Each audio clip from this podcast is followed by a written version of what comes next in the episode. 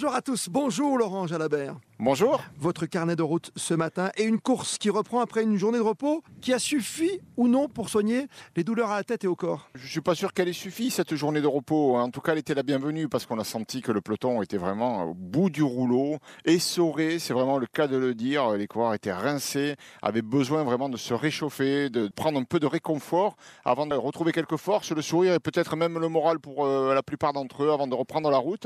Alors est-ce que 24 heures c'est suffisant pour récupérer? Bien sûr que non mais au moins ils auront passé une journée à ne plus souffrir, au chaud, et je crois qu'ils l'auront apprécié, ça leur mettra du baume au cœur, et ce matin sur la ligne de départ, très certainement que le, moral sera un petit peu regonflé, prêt à affronter cette étape qui n'est pas la plus difficile, donc euh, voilà, je pense que la journée de repos malgré tout, elle était la bienvenue pour tout le monde. Et on roule vers le sud, ça c'est important dans la tête des coureurs. Alors quand on descend vers le sud, évidemment, euh, on se dit que peut-être que ça va changer, les hmm. conditions météo vont s'améliorer, même si nous sommes à l'été pour l'instant, c'est difficile de s'en rendre compte, donc euh, voilà, on descend vers le sud, du côté de Valence, euh, dans la vallée du Rhône. Souhaitons que le soleil soit au rendez-vous. Allez, on va y croire. On va y croire pour cette dixième étape. Et on vous présentera cette étape évidemment comme tous les jours à 10h avec vous, Laurent Jalabert. À tout à l'heure. À tout à l'heure.